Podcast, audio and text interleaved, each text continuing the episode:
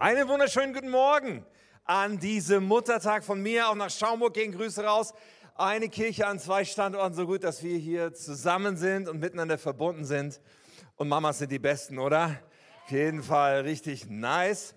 Hey, ich freue mich riesig. Besser Bibeln, was für eine tolle Predigtreihe. Und ich freue mich so riesig, heute auch einen Beitrag dazu geben zu können. Wir haben ja schon ein paar Teile gehabt. Den Teil, wo es darum ging, überhaupt den Wert der Bibel für uns, warum es so wichtig ist, ja, Gottes Liebesbrief und Gottes Gebrauchsanweisung für unser Leben zu lesen. Und wir haben diesen Vers über die Bibel äh, über diese Besser Bibeln-Reihe gestellt. Kolosser 2, Vers 7. Senkt eure Wurzeln tief in seinen Boden. Und sein Boden, das ist Christus, aber das ist auch sein Wort, das Wort Gottes. Und dann und schöpft aus ihm. Dann werdet ihr im Glauben wachsen und in der Wahrheit, in der ihr unterwiesen wurdet, standfest werden. Und dann wird euer Leben überfließen von Dankbarkeit für alles, was er getan hat. Um Wurzeln zu schlagen, um standfest zu werden, brauchen wir diese Verwurzelung im, im Wort der Wahrheit. Und das ist die Bibel, das ist so wichtig. Und dann haben wir in Teil 2 über verschiedenste kreative Arten gehört, wie wir die Bibel lesen können, wie Bibellesen eine Freude werden kann, so wie Himbeereis mit Sahne, hat Silas gesagt, wenn ich das richtig erinnere. Und letzte Woche ging es dann um die Zuverlässigkeit der Bibel und darum, dass die Bibel einzigartig ist und dass sie tatsächlich historisch zuverlässig ist, auch in ihrer Zusammenstellung vertrauenswürdig ist. So gute Dinge haben wir schon gehört. Und ich freue mich heute, dass ich das weiterführen darf und äh, als Pastor habe ich auf jeden Fall noch ein paar grundlegende Dinge zu sagen zum Thema. Das werde ich heute tun und dann werden wir auch noch sozusagen im zweiten Teil der Predigt ein bisschen schauen, wie wir die Bibel selbst, wir selbst, richtig verstehen können. Und ich habe so an eine Begebenheit in der Apostelgeschichte gedacht, wo das so plastisch passiert. Da gibt es ja äh, die ersten Christen, die ersten Kirchen entstehen und viele Christen werden auch sozusagen äh, in alle Welt geschickt und begegnen Menschen, erzählen von Jesus. Und da gibt es einen Mann namens Philippus, ein Evangelist. Und der Geist Gottes sagt ihm, dass er an einer bestimmten Straße stehen soll. Und dann kommt eine Kutsche vorbei. Ein Mann kommt aus Jerusalem und will in sein Heimatland zurück nach Äthiopien. Ein reicher Mann, ein hoher Beamter. Und er hat sich in Jerusalem, wo er Gott begegnen wollte, eine Jesaja-Schriftrolle gekauft. Und heißt es in der Apostelgeschichte ähm, 8, Vers 30, Philippus da lief Philippus hin und hörte, wie der Mann aus dem Propheten Jesaja las. Er fragte ihn, verstehst du auch, was du da liest? Ja, es geht ja nicht nur ums Bibeln, sondern es geht auch darum, verstehst du auch, was du da liest? Und der Mann erwiderte, wie soll ich es verstehen, wenn es mir niemand erklärt? Und ich bin überzeugt, dass es super ist, wenn wir jemanden haben, der es uns erklärt und dass wir das auch immer wieder brauchen, alle von uns, unser ganzes Leben lang. Aber Teil unserer Nachfolge ist unbedingt auch, dass wir die Bibel selber lesen und selbst richtig verstehen lernen.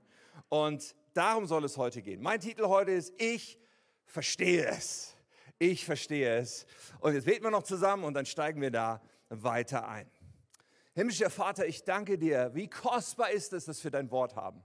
Du hast es auf die Reihe bekommen in deine Allmacht, dass du uns dein Wort gibst, inspiriert durch den Heiligen Geist, durch so viele Menschen geschrieben, aber dass du uns heute und jetzt und im Jahr 2023 dadurch immer wieder begegnen möchtest und dafür sorgen willst, dass wir Wurzeln haben, sodass unser Leben fest gegründet ist und dass wir dich verstehen und wie du dir dein, das Leben für uns vorstellst. Und ich bete so sehr, dass du uns heute begegnest, zu uns redest und dass unser Leben weiter aufblühen kann, weil wir die Weichen so stellen, dass wir verwurzelt sind in deinem Wort. So, ich bete, dass du die Worte bestimmst, die aus meinem Mund kommen und dass letztendlich in unseren Herzen genau das landet, was du da haben möchtest und heute platzieren willst. Danke, Herr. Amen. Bestimmt kennt ihr das auch. Jemand sagt, boah, in das Restaurant musst du mal gehen. Das ist so lecker. Die, das Ambiente ist super, ist total klasse da. Äh, die bereiten das frisch und gesund zu und toll und überhaupt, geh da mal hin. Und dann geht man in so ein Restaurant ja, mit, mit seinen Freunden und denkt, okay, das Restaurant ist mir empfohlen worden. Man marschiert da rein und stellt fest, alles, was die Person hat, gesagt hat, stimmt. Ja, äh, tolle Einrichtung, leckeres Essen. Aber man stellt fest, Moment mal, in diesem Restaurant muss ich mich in eine Schlange stellen, um mein Essen zu bestellen. Dann wird es da frisch zubereitet und ich bekomme so ein Plastikding, so einen Buzzer in die Hand Und dann darf ich mich in die nächste Schlange stellen, wenn ich auch noch einen Nachtisch haben will. Und in die dritte Schlange, wenn ich ein Getränk haben will. Und meine Freunde stellen sich aber in eine andere Schlange, weil die wollen Pizza und nicht Pasta. Und so stehen wir die ganze Zeit in Schlangen, bis wir uns dann irgendwann an den Platz setzen, bis der erste Buzzer wieder buzzert und wir wieder aufstehen müssen, um unser Essen zu holen. So ein bisschen wie bei McDonalds, aber ich rede nicht von McDonalds. Und du denkst, ja, das Essen ist lecker und es ist gesund und es wird irgendwie frisch dazu bereitet, sodass ich zugucken kann. Aber ganz ehrlich, ich wollte mit meinen Freunden abhängen und mich mit denen unterhalten. Und ich wollte nicht die ganze Zeit in Schlangen stehen in einem Restaurant. Ja, stehen, das kann ich zu Hause, wenn, wenn man selber in der Küche steht. Aber ich muss doch nicht. Verstehst du, es ist, es ist interessant. Aber wir Menschen, wir lassen uns vom Menschen beeinflussen, oder? Wir hören gerne mal auf einen guten Tipp. Und oft genug ist das ja gut. Wir hören die Meinung von jemandem und denken, boah, das ist ja eine gute Meinung. Oder das klingt ja irgendwie plausibel, das übernehme ich einfach so. Bei manchen Sachen im Leben gibt es dann irgendwann den Realitätscheck. Wenn wir in das Restaurant reinlaufen und denken, ja, es war zwar nicht falsch, was der mir gesagt hat, aber irgendwie beurteile ich den Laden anders. Aber es gibt vielleicht auch andere Dinge. Und wenn es um die Überzeugung unseres Glaubens geht, da ist es so wichtig, dass wir nicht nur einfach die Meinung von anderen Menschen übernehmen. Es ist so wichtig, dass wir zu eigenen tiefen Überzeugungen kommen. Und ganz ehrlich, wir brauchen das um. Wir brauchen diese tiefen, starken Wurzeln, wie wir gerade im Kolosservers gelesen haben. Und ich möchte mal sagen, als Pastor dieser Kirche, von Schaumburg und Wunsdorf, ich als Pastor dieser Kirche, ich habe mein Ziel nicht erreicht, wenn ihr einfach glaubt, was ich sage. Ja, und ich bin auch verantwortlich dafür zu, mit zu entscheiden, wer hier vorne sonst steht. Und keiner von uns, die wir hier vorne stehen und predigen, wir haben unser Ziel nicht erreicht, wenn du einfach glaubst, was wir sagen. Und ich möchte das ganz ungeschminkt sagen, das Ziel auch dieser Predigtreihe ist es, dass du selbst deine Bibel liest und auch verstehst. Und dass, ja, Predigt ist wichtig, dass uns jemand was erklärt und dass wir uns miteinander austauschen ist wichtig, all das ist wichtig, alles trägt bei. Aber an bestimmten Punkten muss ich meine eigene Überzeugung auch dadurch bilden, dass ich nochmal nachlese. Steht das wirklich da? Ist das wirklich Wort Gottes oder ist es nur eine menschliche Meinung? Was ein Riesen Unterschied ist. Wir leben im Land der Reformation, im Land von Martin Luther, in dem Land, wo er als einer der ersten überhaupt die Bibel übersetzt hat. Und ich habe ein Zitat mitgebracht von ihm.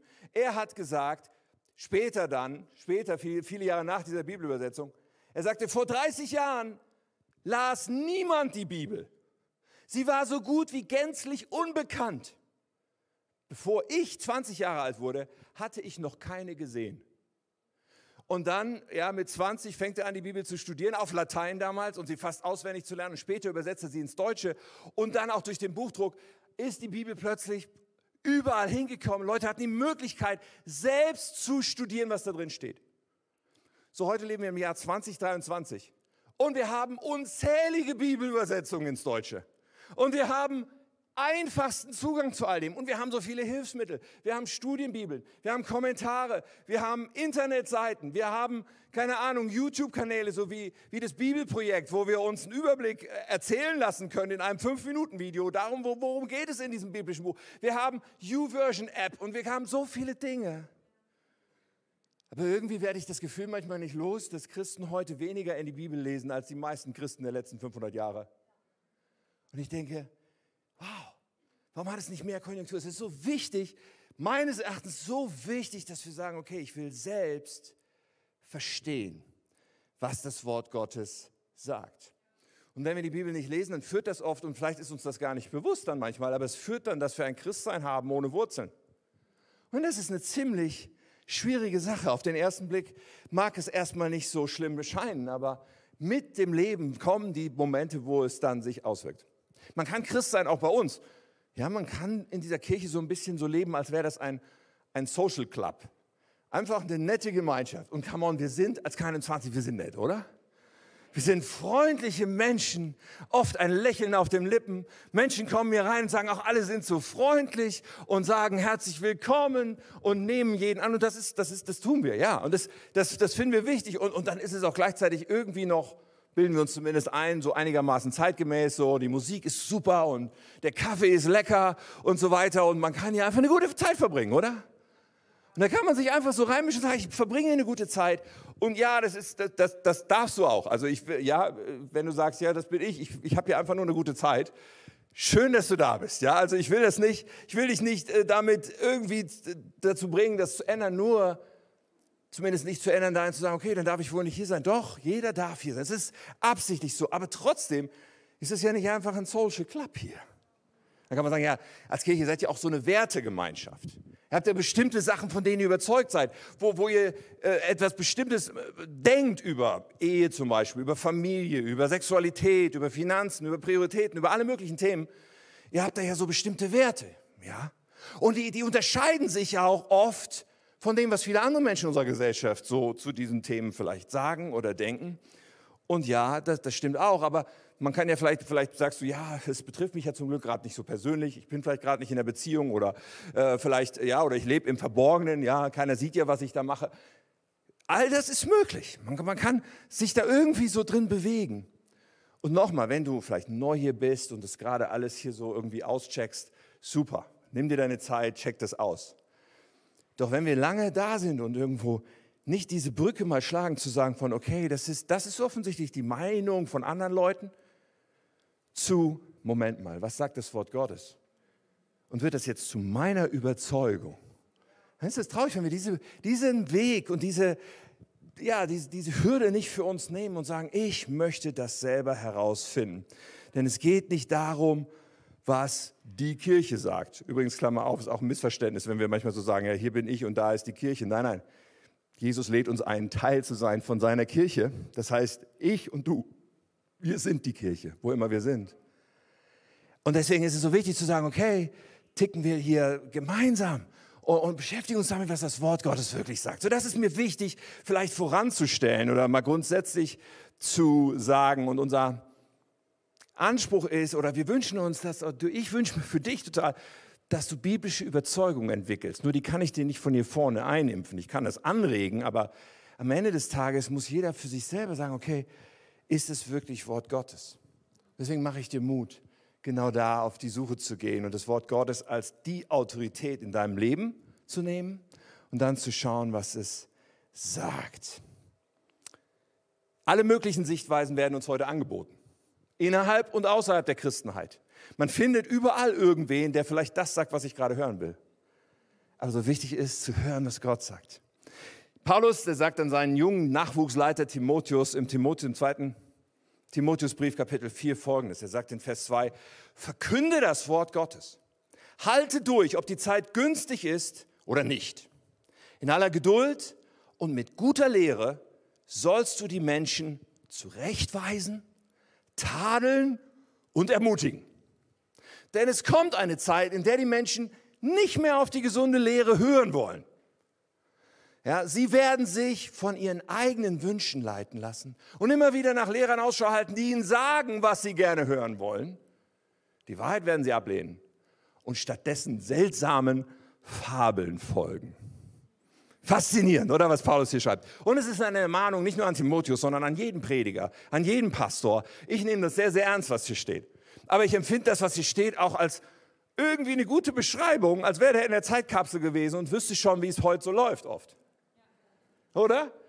Ja, wenn, wenn mir nicht passt, was der Prediger sagt, auf YouTube finde ich eine andere Predigt. Oder irgendwo finde ich eine andere Lehre. Und finde ich irgendwas, was irgendwie mich nicht so herausfordert. Und weißt du, eine gute Predigt, die kann ja, Paulus sagt selber, ermutigend sein. Die kann ja so richtig nice sein. Und die gute Nachricht ist tatsächlich eine gute Nachricht. Da kann man sich wirklich drüber freuen. Man kann sich darauf stützen und sagen, ja, das ist ja begeisternd. Gott liebt mich und zwar bedingungslos. Doch eine gute Predigt ist manchmal auch wie eine Wurzelbehandlung beim, beim Zahnarzt.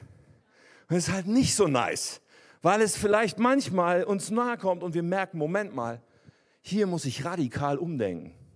Hier ist Veränderung angesagt. Und vielleicht sagen wir auch erstmal, das schmeckt mir nicht. Aber Jesus lädt uns nun mal ein, ihm nachzufolgen, seine Jünger zu werden. Das bedeutet, ein Jünger von Jesus zu sein, bedeutet, ich gehe nicht mehr meinen eigenen Weg, sondern ich gehe hinter Jesus her mit dem Ziel, so zu werden wie Jesus. Und da haben wir alle noch was zu tun. Da gibt es für uns alle noch Luft nach oben. Ja? Und das ist genau, worum es im Christ, Christsein geht. Okay. Wir wollen uns verwurzeln in der Bibel. Das ist die einzige Chance, die wir irgendwie haben. Und dann habe ich noch einen kleinen Schlenker für uns, bevor wir so richtig zum Thema kommen. Ja, wir leben in einer postchristlichen Zeit, oder? Was meine ich mit postchristlich? Postchristlich heißt, dass die meisten Menschen unserer Gesellschaft eigentlich überhaupt niemanden mehr kennen, der christlichen Glauben lebendig lebt. Und die Eltern haben es nicht und die Großeltern auch schon nicht. Und es ist irgendwie schon mehrere Generationen weit weg. Und, und dann die meisten Menschen heute realisieren auch nicht, wie viel von den Errungenschaften unserer Gesellschaft, dass wir einen Sozialstaat haben, dass wir an bestimmten Stellen eben sagen, es geht auch um, um Nächstenliebe und nicht nur um Selbstsucht und sowas. Dass bestimmte Dinge in unserem Staat, Leute stellen die Verbindung gar nicht mehr her, dass es eigentlich aus unserer christlichen Vergangenheit kommt.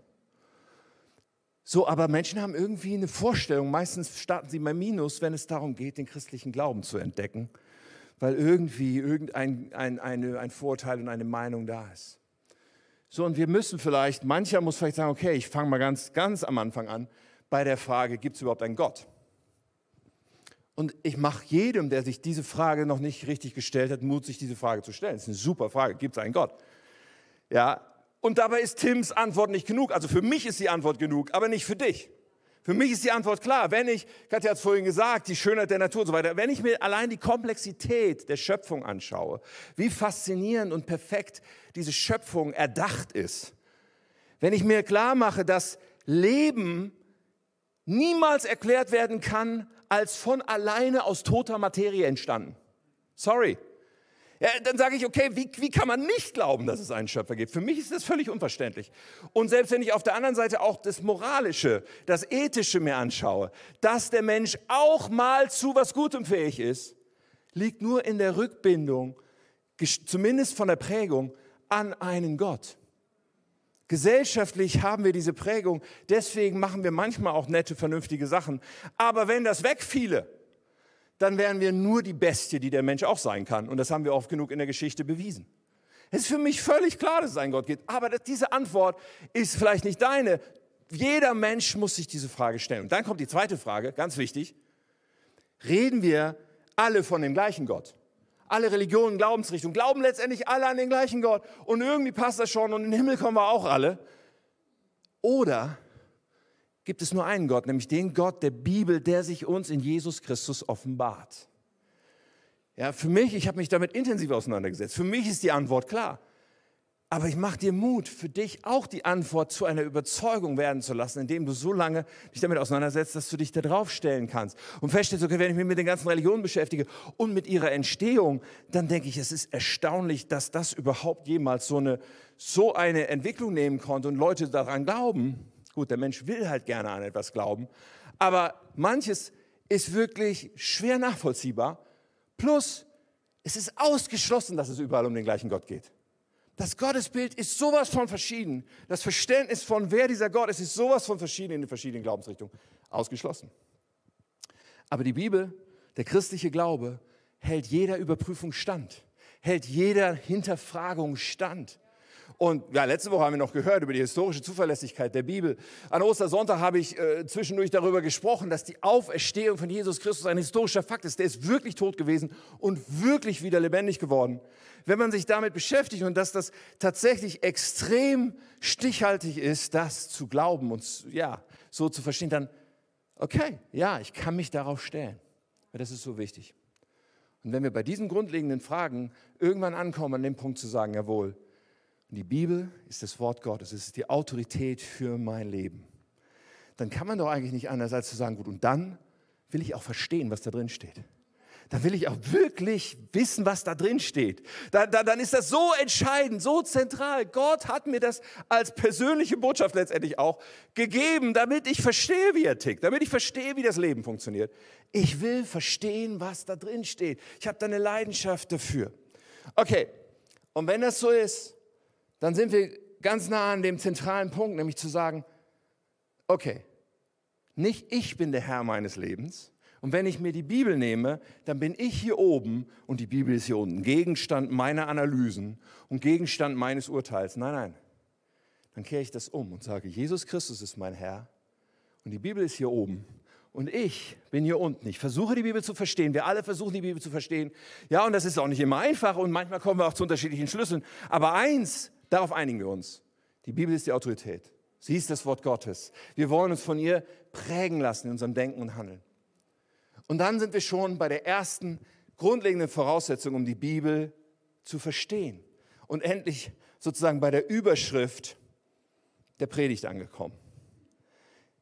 Und die erste Sache, die ich sagen will, ist, dass wir starten immer mit dem Gebet oder einem ähnlichen Gebet. Sprich zu mir durch dein Wort. Ich will deinen Willen erkennen und tun. Und das, was ich hier ausdrücken will, ist eine Haltung, mit der wir an die Bibel rangehen. Und mit der wir auch gerne jedes Mal, wenn wir die Bibel aufschlagen, rangehen und sagen, okay, ich möchte, Geist Gottes, dass du zu mir redest, dass du dieses Wort mir jetzt erklärst, dass ich es verstehe, weil du mir hilfst. Deswegen sagen wir auch manchmal, dass die Bibel ein lebendiges Wort ist. Denn das Erstaunliche an der Bibel ist nicht nur, dass der Heilige Geist dahinter steckt, wie sie entstanden ist und bei jedem einzelnen Autor der Bibel am Werk war und in jedem einzelnen Autor der Bibel aktiv war, sondern auch im Leser. Dass wenn wir die Bibel lesen, dass wir sie nur verstehen können, wenn wir den, die Hilfe des Heiligen Geistes haben. Ja, es besteht aus 66 Büchern. Es ist in 1400 und mehr Jahren entstanden. Es gibt unzählig viele Autoren der Bibel und so viele Themen, die angesprochen werden. Und zugegeben, manche Teile sind schwer zu verstehen, oder? Manche Sachen in der Bibel sind, das sagt die Bibel übrigens selbst auch, finde ich faszinierend, diesen äh, augenzwinkernden Humor. In Petrusbrief, ja, Petrus schreibt es so, 2. Petrus 3, offensichtlich kannte er einige Briefe von Paulus und er schreibt folgendes. 2. Petrus 3, Vers 15. Das hat euch ja auch unser lieber Bruder Paulus mit der Weisheit geschrieben, die Gott ihm gab. Und dies in all den Briefen, in denen er sich dazu äußert. Manche seiner Aussagen sind schwer zu verstehen. Ist das nicht herrlich? Und unwissende, unsichere Menschen werden ihren Sinn verdrehen und entstellen. Ist alles schon da gewesen, es ist alles schon vorausgesagt im Wort Gottes. So, und ja, es ist manchmal schwer verständlich, aber jetzt sage ich dir, was der Clou ist oder das Paradox ist. Wenn wir sagen, ich bin so schlau, ich schaue auf die Bibel runter und ich klamüser das alles auseinander. Vielleicht studiere ich sogar Theologie dafür, um das auseinanderklamüsern zu können und anschließend zu belegen, dass das alles Quatsch ist oder was auch immer ich damit belegen will. Wenn wir uns für so super smart halten und die Bibel auf die Bibel runtergucken, dann werden wir ganz viel von dem nicht verstehen, was die Bibel wirklich sagt. Weil es eben so nicht funktioniert. Wenn wir es aber umdrehen und sagen, Moment mal, die Bibel ist das Wort Gottes. Und Gott, ich möchte verstehen, was du sagst. Ich möchte verstehen, wer du bist. Durch dein Wort auch eine Offenbarung kriegen über dich. Wenn wir die Haltung haben, Geist Gottes, ich brauche deine Hilfe. Dann werden wir mehr und mehr und mehr und mehr verstehen, was die Bibel sagt. So, ich habe sogar noch ein zweites Zitat heute von Martin Luther weiß auch nicht, aber bei, bei den Bibeln in Deutschland, finde ich, kann man gut mal über Luther reden. Der hat gesagt, ich lese die Bibel, ja, nochmal zurück, oder? Ah, ich hab's, ah, da ist was anderes. Okay, da muss ich hier gehen. Ich lese die Bibel, wie ich meinen Apfelbaum ernte. Ich schüttle ihn und was runterkommt und reif ist, das nehme ich. Das andere lasse ich noch hängen. Wenn ich eine Stelle der Bibel nicht verstehe, ziehe ich den Hut und gehe vorüber. Ich finde es richtig cool. Weil ich meine, wem geht es nicht so? Du liest die Bibel und denkst, also das verstehe ich hier gerade nicht. Aber Luther hatte die Einstellung, ich meine, und ich glaube, er hat eine Menge von der Bibel verstanden grundsätzlich, aber er hatte die Einstellung, okay, ich verstehe vielleicht nicht alles, aber ich habe jeden Tag eine Ernte. Es gibt jeden Tag etwas, was ich mitnehmen kann. Es gibt jeden Tag etwas, wo der Heilige Geist mir wieder etwas zeigt und ich das in mich aufnehmen kann, sagen, jawohl, sehr gut. Und das glaube ich. Und das ist so kostbar mit dieser Einstellung. Deswegen, ich möchte jeden, auch wenn wir gleich noch ein bisschen drüber reden, wie kann man die Bibel verstehen? Gibt es ein paar Sachen zu beachten? Ja, gibt es. Und trotzdem, ich möchte vor allen Dingen dir Mut machen. Lies die Bibel. Und lies die Bibel mit der Haltung von Geist Gottes rede zu mir. Ich möchte mehr von dir verstehen. Und Stück für Stück wird es auch geschehen. So, wenn ich also jetzt ein paar Regeln zum Lesen bringe, dann möchte ich vor allen Dingen diese Ermutigung drüber stellen. Und ich will sagen, vieles kann man sehr wohl verstehen. Ja, Theologie studieren ist gut, aber man muss nicht Theologie studieren, um die Bibel zu verstehen. Ja, ein paar Regeln zu kennen kann in der Tat nicht schaden und da werde ich ein paar Dinge uns gleich nahebringen. Vorab vielleicht noch kurz, dass wir das anschauen. Es gibt zwei Ebenen und die zu unterscheiden ist auch ganz gut. wenn wir die Bibel lesen, zu unterscheiden zwischen, was sagt die Bibel an sich? Also, was sagt sie unabhängig davon, dass wir jetzt im Jahr 2023 sind und dass ich mit meiner Prägung, mit meiner kulturellen Denke, mit meiner Brille, mit meinem Verständnis die Bibel lese. Versuchen das alles mal wegzunehmen, was nicht so leicht ist, und festzustellen, okay, wenn Paulus schreibt oder wer auch immer, was hat Paulus den Ephesern sagen wollen? Was ist auf der Ebene, was sagt die Bibel? Und erst im zweiten Schritt zu sagen, was bedeutet das jetzt für mich heute? Und wie kann ich das für mein Leben jetzt anwenden, was eigentlich der Kern der Sache ist. Diese beiden Dinge zu unterscheiden ist so hilfreich. Wenn wir das erste gründlich machen, was sagt die Bibel, bevor wir direkt den Rückschluss ziehen, dann ist der zweite mit der Hilfe des Heiligen Geistes oft nicht schwer. Okay, fünf Tipps oder fünf Regeln, fünf Dinge, die wir beachten sollten fürs Bibellesen. Das erste ganz praktisch, ganz easy. Ein guter Start sind die fünf W-Fragen. Also du setzt dich hin, liest die Bibel, ja, hast das Gebet gebetet, was ich gerade besprochen habe, und dann startest du mit diesen W-Fragen. Nämlich wer, wann, wem, wo, wozu. Und für die meisten Bücher der Bibel ist es bekannt, es ist bekannt, wer hat dieses Buch in der Bibel geschrieben, wann wurde es in etwa geschrieben, an wen war es adressiert, wo haben die Menschen gelebt, was war der Kontext. All diese Fragen sind super hilfreich, um ein Verständnis dessen zu bekommen. Und wenn du sagst, ja, wie kriege ich das denn alles raus? Es gibt so viele Hilfsmittel heute, die uns helfen, das zu verstehen. Zum Beispiel, wenn du mit einer Studienbibel äh, wie Begegnung fürs Leben liest. Ja, Begegnung fürs Leben ist eine Studienbibel, kriegst du bei uns auch im Buchkontakt und sonst überall im Internet bestellbar und so weiter. Hilft und dann hast du oft die Informationen direkt schon kompakt genau auf diese Fragen. Super erleuchtend ist dann natürlich auch diese Wozu-Frage. Wozu wurde das geschrieben? Gerade im Neuen Testament, bei den Briefen oder so, wenn ich jetzt mal als Beispiel Paulus nehme und zwei Briefe von Paulus, den Römerbrief und den ersten Korintherbrief. Zwei Briefe, die Paulus geschrieben hat, aber diese beiden Briefe haben ein völlig verschiedenes Wozu. Wenn man den Römerbrief anschaut, ist ein Brief, wo, wo man sagen kann, es ist das Opus Magnum von Paulus, so das, das grundlegende Ding. Er erklärt seine ganze Theologie. Wie können wir gerettet werden? Was hat Christus für uns getan? Es wird in einem einem richtig systematischen Aufbau alles dargestellt und erklärt. Faszinierend, natürlich auch teilweise ganz schön herausfordernd, das alles zu entpacken, aber wow, Römerbrief. Und deswegen, ob der nun Römerbrief heißt oder was auch immer, ist nicht so wichtig. Der ist universell für alle eine Theologie, die wir verstehen müssen. Der erste Korintherbrief ist völlig anders. Im ersten Korintherbrief beantwortet Paulus die ganze Zeit Fragen. Wenn man den Brief liest, merkt man das auch, weil er sagt, ihr seid zu mir gekommen, mit der, diese Delegation ist gekommen und in eurem Brief stehen diese Fragen und er beantwortet Fragen. Fast den ganzen Brief beantwortet er Fragen. Wir haben ein kleines Problem. Wir kennen die Fragen nicht, nur die Antworten. Das ist dann beim Auslegen manchmal ein bisschen kompliziert. Ja, wenn also irgendeine Sache steht, dann bezieht sie sich erstmal auf etwas, was in Korinth los war, was da passiert ist. Und da wir die Frage nicht kennen, müssen wir irgendwie uns daran bewegen, was war denn da los? Bevor wir erst im zweiten Schritt sagen können, okay, was hat das mir heute zu sagen? Versteht ihr? Also das mit den W-Fragen als Warm-up ist so hilfreich, um die Bedeutung zu verstehen. Und dann gibt es noch so ein paar andere Grundregeln, ganz kurz. Die zweite wäre den Zusammenhang beachten und die Textart, wo unser Abschnitt oder unser Vers drin steht. Jeder Vers steht in einem Kontext in der Bibel. Und zum Verständnis ist der Kontext so gut wie immer sehr, sehr wichtig. Ich mache noch ein Beispiel aus Paulus, diesmal Römer 7, Vers 24. Wenn wir nur diesen Satz hätten, oh, was würden wir uns denken über Paulus? In Römer 7, 24, da steht folgendes, was bin ich doch für ein elender Mensch? Wer wird mich von diesem Leben befreien, das von der Sünde beherrscht wird? Wenn wir sagen, Ende der Durchsage, lass uns diesen Vers mal auslegen, ich glaube, wir würden uns die Zähne ausbeißen. Aber natürlich steht dieser Vers in einem Kontext. Wie schon sagte Römerbrief, große theologische Abhandlung. Und schon der nächste Satz äh, gibt eine enorme Erhellung da rein, denn im nächsten Satz sagt er, Gott sei Dank. Er beantwortet diese rhetorische Frage, sagt, Gott sei Dank, Jesus Christus, unser Herr. Und natürlich alles, was in den Kapiteln drumherum steht, ist so wichtig.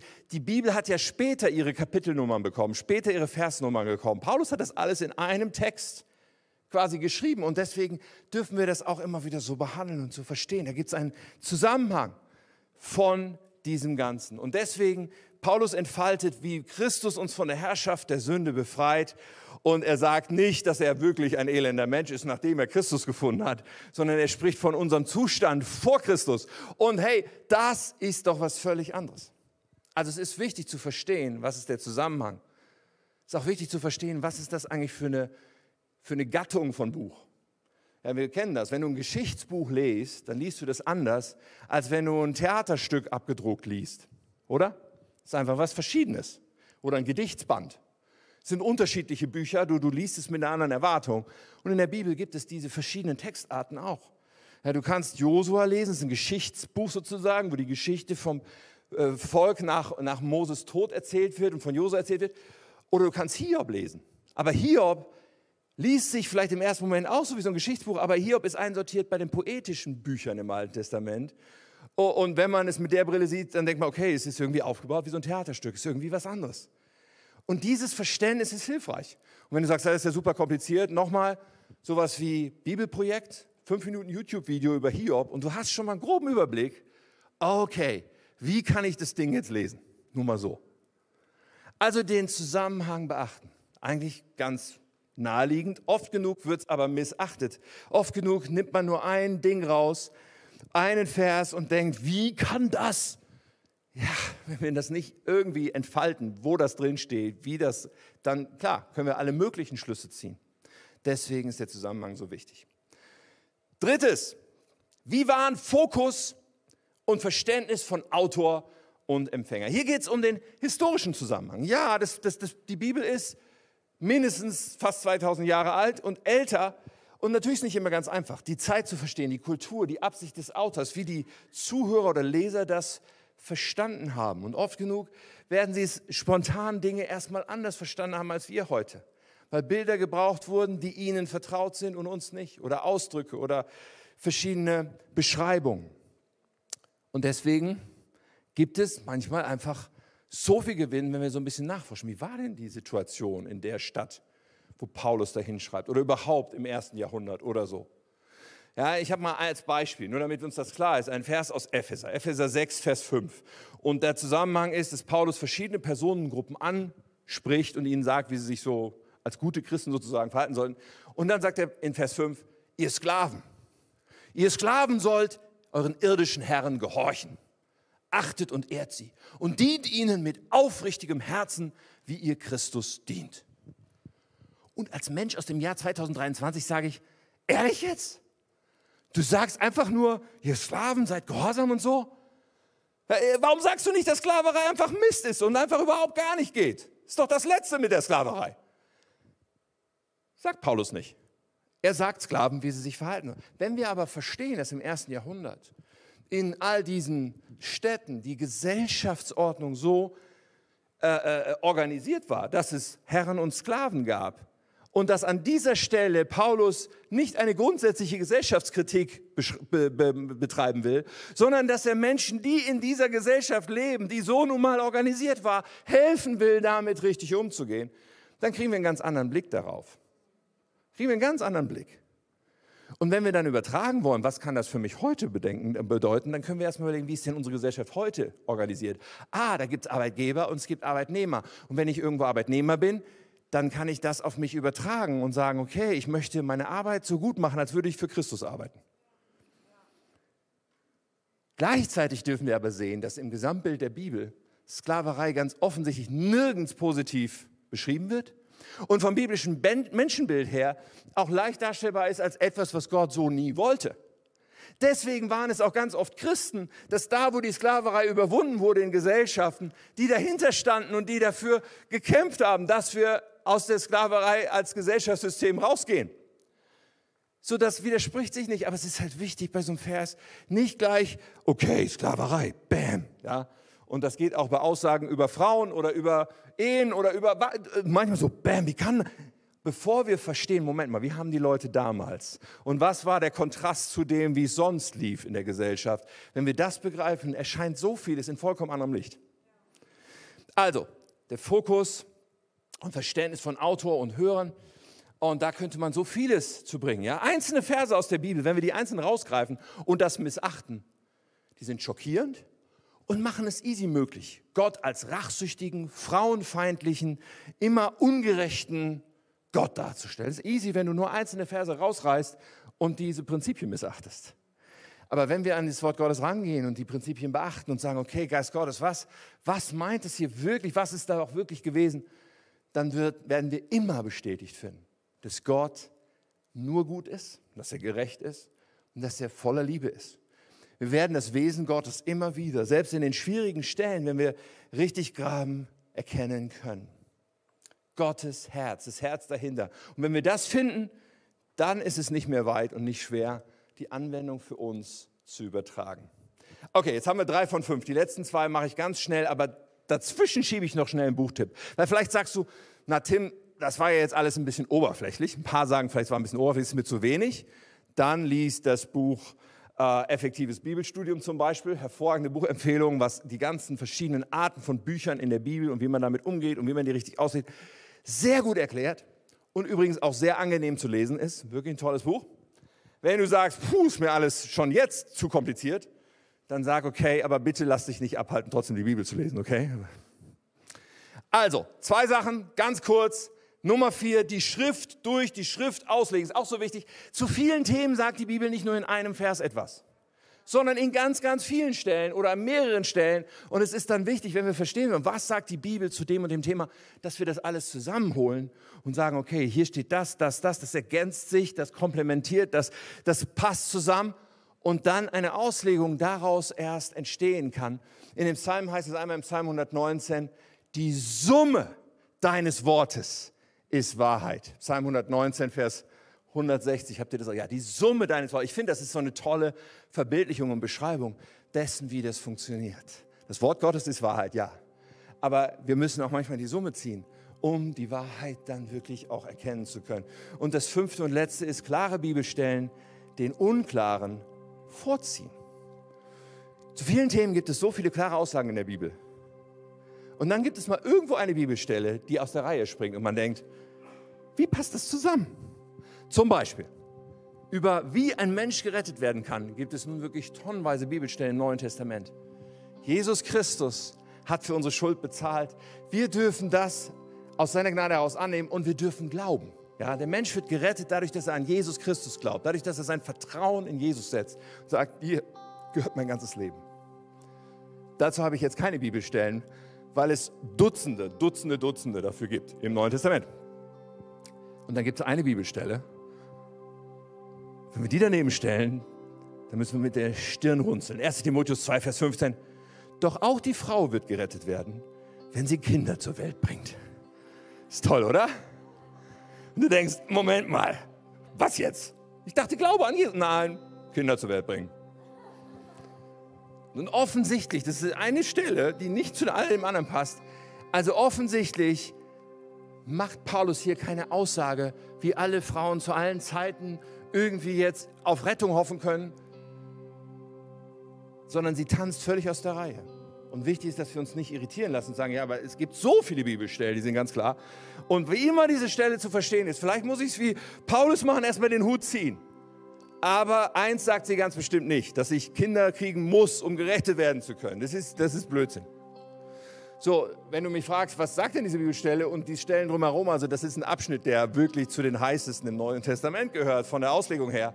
Ich glaube, dass Paulus und Timotheus hier über eine bestimmte konkrete Frau reden, die Timotheus kannte, die Paulus kannte. Und Paulus sagt Timotheus, wie er mit dieser Frau umgehen soll in der Kirche. Aber es ist nicht eine Aussage für alle Frauen zu allen Zeiten. However, ich kann da nicht reingehen, weil dafür gibt es mehr Auslegungen, als es überhaupt Ausleger gibt. Aber wichtig ist das Prinzip, wo es viele, viele Bibelstellen gibt, die etwas klar sagen, nämlich nicht die eine, die irgendwie aus der Reihe tanzt und baut darauf eine Theologie auf. Ich hänge auch nicht so ein schweres Gewicht an nur einen Nagel. Ist auch so ein Bild. Ja, wenn es nur eine Aussage irgendwo in der Schrift gibt und ich jetzt da ganz was Schweres und Gewichtiges für mein Leben dranhängen will, dann brauche ich mehr als einen Nagel. Dann brauche ich ein breites Zeugnis in der Schrift darüber. Alright. Am allerwichtigsten, nochmal, fang an zu lesen. Fang an zu sagen, ich möchte verstehen, Jesus. Ja, und vielleicht können wir diese fünf Punkte nochmal sehen. Ich möchte das verstehen und ich möchte, dass du mir deinen Willen zeigst. Diese ganzen Regeln, sie sollen uns helfen, dass wir uns auf den richtigen Track bewegen. Denn wir haben ein Buch, das sehr alt ist, das in anderen Kulturen entstanden ist, einen völlig anderen Kontext hat, als wir heute haben. Und trotzdem ist es das Wort Gottes und einzigartig, weil die Autoren waren vom Heiligen Geist erfüllt, als sie das geschrieben haben. Und wir können den Heiligen Geist ebenso in uns tragen, wenn wir es lesen und von ihm Hilfe bekommen. Letzte Bibelstelle für heute. In 2 Timotheus 3, Vers 16, da steht, alles, was in der Schrift steht, ist von Gottes Geist eingegeben. Und dementsprechend groß ist auch der Nutzen der Schrift. Sie unterrichtet in der Wahrheit. Sie deckt Schuld auf. Sie bringt auf den richtigen Weg und erzieht zu einem Leben nach Gottes Willen. Es ist so kostbar zu Bibeln, uns zu verwurzeln im Wort Gottes. Und wir dürfen nicht einfach nur menschliche Meinungen übernehmen, denn dann kommt irgendein Sturm, dann kommt irgendein Ereignis in unserem Leben und wir denken, oh, ich kann ja mal hier abbiegen und verlassen das, was eigentlich die Wahrheit ist, wenn wir uns nicht darin verwurzelt haben. Und deswegen, oh Mann, ich hoffe das so sehr, dass bei jedem von uns tief ankommt zu sagen, ich möchte bibelfest werden. Was für ein schönes altes Wort. Ich möchte jemand sein, der einfach weiß, was die Bibel sagt und nicht nur sich verlassen muss darauf, dass das, was andere so behaupten, schon irgendwie bestimmt stimmt, sondern lass uns nachforschen, wie es sich wirklich verhält im Wort Gottes und uns darin verwurzeln. Und der Geist Gottes wartet nur darauf, hungrige Herzen vor sich zu haben, die verstehen wollen, die Gott begegnen wollen, die mehr Christus erkennen wollen durch das Wort Gottes. Amen. Okay, ich bete noch mit uns. Wenn du magst, darfst du gerne aufstehen, auch in Schaumburg. Wir wollen einfach noch einen kurzen Moment nehmen, so Gott eine Antwort auch zu geben oder ja, auch innerlich einfach, dass du dein Gebet zu Gott bringen kannst. Ich bete dann für uns.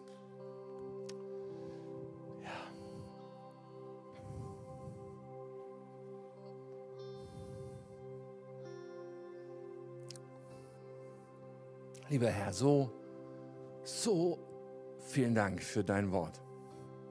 Und danke auch, dass wir heute leben mit so vielen Übersetzungen, mit so viel Hilfe, mit so viel Möglichkeit, wirklich zu ergründen, was du sagst. Danke, dass es ein Liebesbrief ist. Dass dein Wesen ist, dass du uns liebst, dass du willst, dass unser Leben gelingt und aufblüht, dass du uns begegnen möchtest, dass du dich danach sehnst, dass wir sagen, Herr, ich will. Ich will mich prägen lassen von dir. Und so stehe ich stellvertretend mit vielen, die das jetzt hoffentlich auch in ihrem Herzen beten. Ich sage, Herr, wir wollen uns prägen lassen von dir, von deiner Wahrheit. Wir wollen in deinem Wort verwurzelt sein. Und ja, da gibt es Dinge, die können wir nicht so leicht verstehen. Verstehen wir auch nicht alle gleich.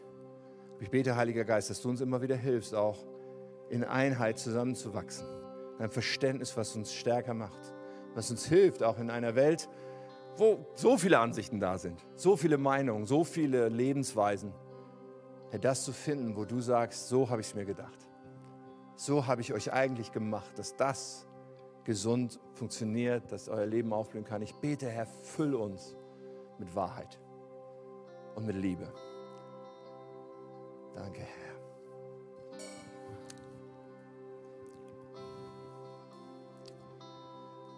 In jedem Gottesdienst haben wir noch einen besonderen Moment. In diesem Moment, da geht es um dich und um Jesus. Es geht darum, ob du Jesus Christus persönlich kennst. Es ist so wichtig zu verstehen, dass Gott uns liebt. Das ist das Erste, was wir verstehen müssen. Gott liebt dich. Und das Zweite ist, wir lieben aber nicht Gott, zumindest nicht als Auslieferungszustand, sondern wir leben unser eigenes Leben, wir machen unser eigenes Ding, bis zu dem Punkt, wo wir hoffentlich eine wesentliche Entscheidung treffen wo wir verstehen, Moment mal, Gott in seiner Liebe ist Mensch geworden, er ist an einem Kreuz gestorben, um in diese Welt zu rufen, ich liebe dich, komm doch zu mir, lass dir doch alles vergeben, was dich von mir trennt, lass doch mich heilen, was an Beziehung zu Gott nicht da ist und zerbrochen ist. Und bis wir dann an den Punkt kommen zu sagen, Jesus, ich will dir gehören, komm in mein Leben. Ich will glauben, ich will dich kennen. Ich will in diese Beziehung einsteigen, in der du mein Herr wirst und mein Retter. Wenn wir das tun, dann fangen wir ein neues Leben. Kommt der Heilige Geist und zieht in uns ein. Und wir schaffen in jedem Gottesdienst diesen kurzen Moment, wo du, ob du in Schaumburg schaust, online irgendwo, ob du hier in Wunstorf bist, wo du gerade sagen kannst, jawohl, das ist meine Entscheidung, die ich heute treffen will. An diesem Muttertag. Im Mai 2023 möchte ich sagen, Jesus Christus, komm in mein Leben, ich will dir gehören. Ich will dich kennen, ich will dir nachfolgen. Und weißt du, Jesus wartet nur drauf. Der, der sagt nicht, mm, mal sehen, sondern der sagt, ich liebe dich. Ich will dich als mein Kind. Ich will dich ganz nah bei mir. So, wenn du das heute bist, dann möchte ich dir anbieten, dass wir zusammen ein Gebet beten. Ich werde gleich ein Gebet formulieren, was du dir leihen kannst, womit du das ausdrücken kannst, was ich gerade beschrieben habe. Wir machen mal alle die Augen zu, einfach um Privatsphäre zu geben. Weil ich möchte dich noch um eins bitten. Ist zwar nicht davon abhängig, aber ich mache dir Mut, deine Hand mal zu heben zu Jesus. Für mich ist es ein Zeichen, mit wem ich gleich beten darf. Und für dich selbst wird es dir morgen, nächste Woche, nächstes Jahr, es wird dir dein Leben lang helfen zu wissen, ich habe diese Entscheidung wirklich gemeint. Es war nicht nur ein kurzer Gedanke, kurzes Gefühl. Wenn du heute hier bist oder sonst wie diese Predigt gerade hörst oder siehst, hey, dann heb mal deine Hand vor Jesus und sag jawohl. Ab heute will ich dir gehören. Ab heute gebe ich dir mein Leben. Hat noch einen kleinen Moment. Kannst dich noch anschließen. Auch in Schaumburg. So gut. Und jetzt werden wir ein Gebet zusammen beten. Ich formuliere das. Ihr dürft alle mitbeten. Mach es zu deinem Gebet, wenn es heute dieser erste Moment ist oder vielleicht auch eine Erneuerung dieses Bekenntnisses ist, dann mach es zu deinem Gebet. Und Jesus wird dieses Gebet hören und in dein Leben kommen. Wir beten zusammen. Lieber Jesus, ich komme jetzt zu dir, weil ich dir mein ganzes Leben anvertrauen will. Vergib mir meine Schuld. Räum alles weg, was mich von Gott trennt. Und mach mich zu einem Kind Gottes. Füll mich mit deinem Heiligen Geist. Leite mein Leben. Danke, dass du mich so sehr liebst. Danke, dass ich jetzt zu dir gehören darf. Ich bin dein Kind. Niemand kann mich aus deiner Hand reißen. Und für immer folge ich dir nach. Amen. Amen. Hey, das ist ein Riesenapplaus wert, weil es die beste, kostbarste Entscheidung ist, die ein Mensch treffen kann. Und wenn es heute deine Entscheidung ist, hey, wir stehen an deiner Seite als Kirche, wir feuern dich an, aber wir wollen dich auch begleiten bei den nächsten Schritten. Unbedingt komm wieder. Weißt du, nächste Woche haben wir wieder Gottesdienst, komm wieder. Äh, und wir würden dir gerne was schenken. Wir haben diese Bibel, die heißt Bibel 21, aber da ist der ganz normale neutestamentliche Bibeltext drin, ergänzt um ein paar Tipps vorne und hinten, sind ein paar Seiten, wo wir einfach ein bisschen was reingelegt haben, um dir den Start zu erleichtern. Wie kann ich jetzt die Bibel lesen? Wie kann ich zu bestimmten Themen vielleicht Bibelstellen finden? Wie gehe ich das Ganze an? Was habe ich heute nochmal gebetet? All das steht hier drin, nochmal kurz und knackig beschrieben und wir schenken dir das gerne. Auch wenn du sagst, ich habe keine Bibel, ich möchte aber anfangen, mich damit zu beschäftigen. Wir schenken dir gerne so eine Bibel. Gibt es am Infopunkt im Foyer. Und äh, da sind auch Mitarbeiter von uns. Du kannst gerne ins Gespräch kommen, kannst auch sagen, ha, ich nehme es nur mit, wie du möchtest. Du bist jedenfalls herzlich willkommen, hier auch wieder zu kommen und die nächsten Schritte auf diesem Weg zu entdecken. Alright. Ich darf uns noch segnen, bevor wir zum Abschluss noch einen Song singen und Gott nochmal die Ehre geben und dann das schöne Wetter genießen und uns noch Zeit nehmen miteinander draußen. Aber jetzt der Segen Gottes. Und in Jesu Namen segne ich uns. Ich segne uns in dieser Woche damit, dass wir erfrischt sind mit Kraft von Gott. Jeden Tag mit Ermutigung, mit Hoffnung. Aber dass wir auch jeden Morgen oder jeden Tag diese Momente nehmen, wo wir die Bibel nicht nur lesen, sondern Bibeln und die Bibel verstehen. Wo Gott zu uns spricht. Segne uns damit mit besonderen Momenten von Begegnung, wo der Heilige Geist uns Dinge öffnet und aufschließt und uns stärkt durch das Wort. Und ich segne uns mit Zuversicht, mit Kraft dass wir an jedem Tag die Dinge, die Gott in unseren Weg stellt und die wir im Leben erleben, mit seiner Kraft, mit seiner Gnade wirklich durchleben können. Mit großer Zuversicht, dass wir als seine Kinder immer mit ihm unterwegs sein dürfen. Segne uns der mächtige Gott, Vater, Sohn und Heiliger Geist. In Jesu Namen. Amen.